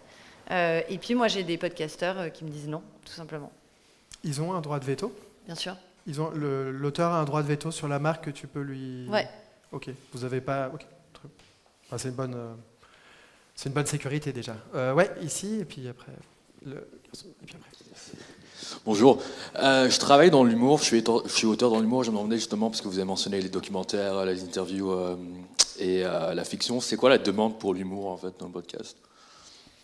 La quoi? L'humour. Mais c'est quoi la, quoi la, demande La demande, putain, merde, je suis désolé, j'arrive pas à m'exprimer. La demande pour l'humour. Est-ce qu'il y a une euh, offre Parce que bon, euh, il y a beaucoup de l'humour est super surprésent sur YouTube. Euh, Est-ce que le podcast est un bon euh, endroit pour l'humour? C'est ça je te... Ouais, surtout quelle est la demande en fait, genre, si, si, si, vous êtes à la recherche de, de, de, de podcasts d'humour. Au niveau de la RTBF particulièrement Pardon, la, la question s'adresse à tout le monde et à ah, l'industrie okay. du podcast en à général. La RTB par exemple, est-ce que vous rigolez un peu là-bas Pas trop, pas trop. Ah, ça pas trop. Si on rigole, si on rigole bien. un peu. Ouais, ouais, rigole. Euh, mais en fait, tout dépend de. de... C'est hyper large ta question, ça tout dépend de de, je sais pas, de ce que tu t'es tout seul. Est-ce que tout dépend de ce que tu veux raconter comme histoire. Tout dépend de, je veux dire, moi, je, dans, je, je m'occupe de tout ce qui est documentaire. Euh, il y a des podcasts en fiction. Maintenant, il y a, peut-être des envies en, en, divertissement chez nous. Ça, je sais, je sais pas vraiment, vraiment dire. Maintenant, rien ne n'empêche de monter un projet, de l'envoyer et de voir. Euh, de voir s'il y a une demande. Sur les quatre projets de cette année, tu pourrais, aurais pu euh, avoir un projet humour. Sur je, le foot, par exemple, tu aurais pu avoir un truc drôle. Oui, tout à fait. J'aurais pu avoir un truc drôle, effectivement. C'est pas, pas impossible de faire de l'humour. L'appel à projet qu'on va faire avec Pure, peut-être que peut-être qu'on on va décider, tiens, on veut que de l'humour. Mais l'humour, c'est large. Je... Donc, euh, moi, je pense voilà. qu'il y a un boulevard. Ah ouais? ouais. ouais. Euh, parce que tu as des podcasts comme Floodcast. Euh, mm. Euh, Radio Sex aussi, je crois que c'est arrêté il n'y a pas longtemps, mais c'était. Et je pense qu'il n'y en a pas beaucoup. Et après, le podcast, c'est vraiment, vraiment un marché de, de l'offre. Donc, euh, as des. Il faut le créer. Ouais, c'est ça, il faut créer, le, faut créer l'offre, enfin, faut créer l'envie, quoi. Mais, mais je pense qu'il n'y en a pas beaucoup, euh, pas encore beaucoup. Et après, c'est dur de faire des bon, enfin des contenus euh, de qualité euh, sur ce créneau-là. Sans le support euh, visuel, c'est c'est pas facile. Mais, ouais. Mais en ouais. tout cas, c'est souvent plutôt des gens autour de la table ouais. qui, qui débattent, qui reçoivent des humoristes. Ou en cinéma, il y a deux heures de perdu. Deux heures de un, perdu, ça marche bien. Qui est un podcast qui est pas très loin d'un podcast humoristique sur le mm. cinéma, et qui est très, qui est plutôt la déconne, quoi, et qui fonctionne très bien, par exemple. Ou 5 heures cinéma aussi. Ouais, ouais c'est vrai. ok. Je ne sais pas si ça répond à ta question. Merci. Ouais, tout à fait. Alors, il y avait une question ici? Alors, une, une remarque et puis une question pratique. Euh, la remarque va vers la SCAM. Moi, je suis documentariste depuis longtemps, audiovisuel. Et les efforts faits euh, sur euh, la plage du travail, euh, là je parle de l'audiovisuel, euh, de, pré-prod, quoi, de recherche, d'écriture et euh, tout, tout ce qui est euh, pré-production, avant tournage, c'est très rarement rémunéré, c'est très rarement préservé. Et la précarité des auteurs est de plus en plus grande. Moi, ça fait quand même 20 ans que je travaille dans le métier. Et c'est franchement terrible à l'heure actuelle. Et je sais que vous avez quelques bourses d'écriture, mais il faut aussi toujours ajouter qu'elles sont, qu'elles sont peu nombreuses, qu'elles sont, c'est très ca- catégorisé, et que, je ne sais pas pour le podcast, mais en tout cas pour l'audiovisuel, quand même, euh, le travail de l'auteur est quand même pas tellement protégé, en tout cas en amont. Ensuite, au niveau de YouTube, c'est aussi un grand problème, parce que YouTube, qui est un receleur de films professionnel, euh, n'a jamais été amené à payer aucun droit d'auteur sur les films qui ont été faits, euh, pour, même pour la télé publique. Donc ça, c'est euh, aussi un problème et qui peut, qui peut devenir aussi un problème pour les, pour les podcasts ou les productions en podcast plus tard. Je suis désolée d'être un petit peu acrimonieuse, mais bon. Non, non, mais vous avez raison. Ensuite, au niveau de... Mais c'est pour ça, et ma question est la suivante, et elle est liée à ça. Euh, Quelqu'un qui veut écrire, développer un podcast aujourd'hui, et euh, qui a du travail d'écriture et de recherche à faire, est-ce que c'est payé ou pas? Euh, Si, par exemple, il y a une plateforme qui l'accepte, ou qui est-ce que ce travail sera rémunéré? Et comment est-ce que vous budgétisez le salaire du réalisateur ou du présentateur dans, les podcasts, par exemple? Que là, on n'a pas parlé de budget. hein. Je vais peut-être répondre par rapport euh, voilà, au- au- à la phase d'écriture. Donc, c'est ce que je disais tout à l'heure. C'est un des combats de la SACD de la SCAM de toujours défendre euh, cette phase d'écriture, de recommander euh, que les contrats et que les économies euh, en tiennent compte. Donc, c'est un combat qui est compliqué parce que c'est toujours la. Voilà, les auteurs ont envie de, de- de voir leurs œuvres réalisées. C'est toujours la pression est maximale évidemment pour euh, abandonner ce, ce poste-là dans euh, voilà entre la, la satisfaction de voir son film, son œuvre euh, éditée, euh, diffusée et produite. Voilà, donc c'est la, question des producteurs. Donc nous on recommande aux auteurs de voilà, de, on, les aide à négocier leurs contrats.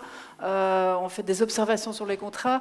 Voilà, parfois, euh, ceci dit, ce sont des rapports de force euh, où l'auteur souvent cède parce que la volonté de voir une œuvre créée est plus forte que celle de, refuser un contrat ou des conditions qui ne sont pas acceptables. Alors, par rapport aux bourses d'écriture, c'est pas quelques bourses d'écriture. Bon, il y a une demande énorme et donc parfois des mois de traitement, mais la bourse Brouillon d'un rêve, par exemple, de la SCAM, là, ça s'adresse aux documentaires tout, en- dans l'audiovisuel que dans le sonore, et ça inclut le podcast, donc ça c'est quand même important de le dire. Maintenant on parle de documentaire, donc évidemment c'est pas tous les types de podcasts. Là pour euh, Brouillon d'un rêve c'est le documentaire, ce sont des bourses donc entre 4 et 6 000 euros. Euh, voilà, c'est sur dossier, donc c'est vraiment des comités de sélection qui sont mis en place. Euh, Il faut attendre euh, euh, beaucoup de temps parce qu'il y a énormément de demandes, mais c'est traité de manière très humaine, voilà, avec des jurys qui sont renouvelés très régulièrement. Donc voilà, ça, ça existe. En fiction, c'est la même chose. Il y a une, ouverture de tous les fonds de soutien que la SACD, donc, puisque c'est la SACD qui s'occupe de fiction, a créé pour et le podcast entre, je dirais, naturellement dans voilà dans tout ce qui est sonore en fait. Maintenant, effectivement, euh, voilà la, défense de la rémunération de l'auteur, bah, c'est pour ça que je parlais aussi de cette question du statut d'artiste, euh, en Belgique, euh, les, fonds d'écriture qui n'existent pas dans toutes les catégories d'œuvres. Euh, voilà, si on devait plaider pour quelque chose, c'est de refinancer la, la, la, culture et de faire en sorte que tous les secteurs euh, disposent d'aide à l'écriture. C'est vraiment l'enjeu. On, défend systématiquement cette question-là. Aujourd'hui, euh, c'est un sujet qui est extrêmement difficile. Il, la France vient de publier un rapport qui a beaucoup fait parler, qui s'appelle le rapport Racine, qui est sur la protection des auteurs qui est hyper euh, important. Et puis l'Union européenne a euh, beaucoup travaillé sur la directive copyright. C'est le, le, grand sujet aujourd'hui, c'est euh, comment redistribuer une partie de la valeur ajoutée de la chaîne qui est captée par les plateformes vers les, auteurs. Voilà, et nous, on a fait aussi un rapport il y a quelques années en documentaire, et le titre de ce rapport, c'était Un métier de nanti, puisqu'en fait, euh, voilà, si on veut faire du documentaire en Belgique, il faut avoir euh, mmh, mmh. Euh, de l'argent déjà bah, pour le faire, parce que c'est une profession extrêmement précaire. mais dit, tu l'as dit à hein. demi-mot, typiquement sur le podcast, en disant que le podcast aujourd'hui était une œuvre culturelle qui était voir, assez axée sur sa mais euh, après, si tu posais la question, est-ce qu'on le prévoit dans les budgets? Bien sûr qu'on prévoit l'écriture dans les budgets. Le producteur, en général, la, part du producteur, elle est, elle, est, elle est, traditionnellement de 10%. Donc moi, j'ai tout intérêt à avoir un podcast qui coûte un million d'euros. Ça veut dire que je gagne plus d'argent. Mais euh, dans les faits, ce ne sera probablement pas le cas. Et donc on établit les budgets, on part avec, euh, en fonction des endroits où on va les présenter, on va aussi adapter le budget en fonction. mais surtout, on part sur un budget qui est qui est, qui est rêvé, où on a, on, a des, des, salaires et des prix qui sont, euh, qui, sont les, qui sont ceux du secteur bien, et puis après, ben, en fonction des endroits où on va réussir à avoir de l'argent ou pas, on va réduire le budget, et puis ben, à un moment, on se posera la question, est-ce qu'on avance sur le podcast, même si on a récolté 30% de ce qu'on voulait, ou pas Et ça, c'est une décision, je pense, qui vient de l'auteur. Après, on est en Belgique où on, où on s'appuie, parce que moi, je jette mais vraiment pas du tout la pierre à la SACD, on est dans un milieu où, aujourd'hui, euh, n'importe qui peut faire du podcast avec, euh, avec un, outil qu'il a dans sa poche. On va chercher un micro de chez, euh, de chez, de chez Zoom, ça se branche. Euh, on a des capsules stéréo qui sont, qui sont sympas et donc on peut faire n'importe qui aujourd'hui qui a peut-être produire du podcast. Donc on a un afflux de créateurs qui est hyper, hyper important. Et à côté de ça, on a des, des, des, plateformes de diffusion qui sont tout à fait en train d'être changées. Et donc pour la SSCD Scam, pour, pour Screen Brussels, pour tous les organismes de financement ou de ou de production, c'est euh, un, un, un mishmash pas possible. Et donc là, il y a un vrai travail euh, ici en Belgique de sensibilisation auquel bah, moi j'essaie d'apporter ma pierre à l'édifice, je pense que je ne suis pas le seul, mais, euh, mais où il va falloir faire évoluer les mentalités pour faire financer le podcast et la création sonore, et pas que pour les auteurs, aussi pour les journalistes, parce que là c'est encore pire, hein, si, on parle, mm-hmm. si on parle des journalistes, j'en connais qui travaillent gratuitement qui sortent des... Pour un journaliste aujourd'hui financer un projet, je l'ai dit tout à l'heure, la seule, la seule piste, le fonds pour le journalisme, c'est 5 à 15 000 euros si on a de la chance, et c'est tout. Voilà. Ok, donc une note, une note, bien joyeuse pour terminer euh, cette discussion. Super. Mais le futur est. Donc, euh, le bar est à côté. ok. Pardon? Bah, Chez Nouvelles Écoutes, les auteurs sont payés, oui. Oui, ah oui, oui. oui. tout le monde est rémunéré pour son travail. Euh, ça se passe comment? Euh, Sincèrement, c'est pas du tout mon métier. Mais euh, si on part, si on part avec un auteur, on, rémunère son, travail de développement. Mm. Donc notamment sur le nuage, il y a eu évidemment une rémunération pour. à partir du moment où on s'engage sur un projet, c'est qu'on a les moyens d'aider les, auteurs à, à, écrire, quoi. Enfin, je... Mais on n'a pas encore beaucoup de projets. Euh. L'RTBF donne des enveloppes de développement aussi pour les documentaires, je voulais juste le dire, mais voilà. Ah bah c'est vrai que les appels à projets, pour le coup, c'est un, c'est vraiment. Euh, je sais que Audible, euh, et on parlait des, enfin Spotify n'a pas fait officiellement d'appel à projets, mais Audible et Paradiso, qui est un autre. là, on en lancé sur la science-fiction, je crois. mais c'est un très bon. En fait, on peut considérer que cette question va être idéalement adressé et que euh, normalement il y aura de plus en plus de bourses d'écriture à mesure que les modèles économiques vont se diversifier, vont se professionnaliser. désolé, mais il est 18h30. On va on va parler de salaire au bar, c'est mieux. Merci beaucoup à nos invités et à tout le temps.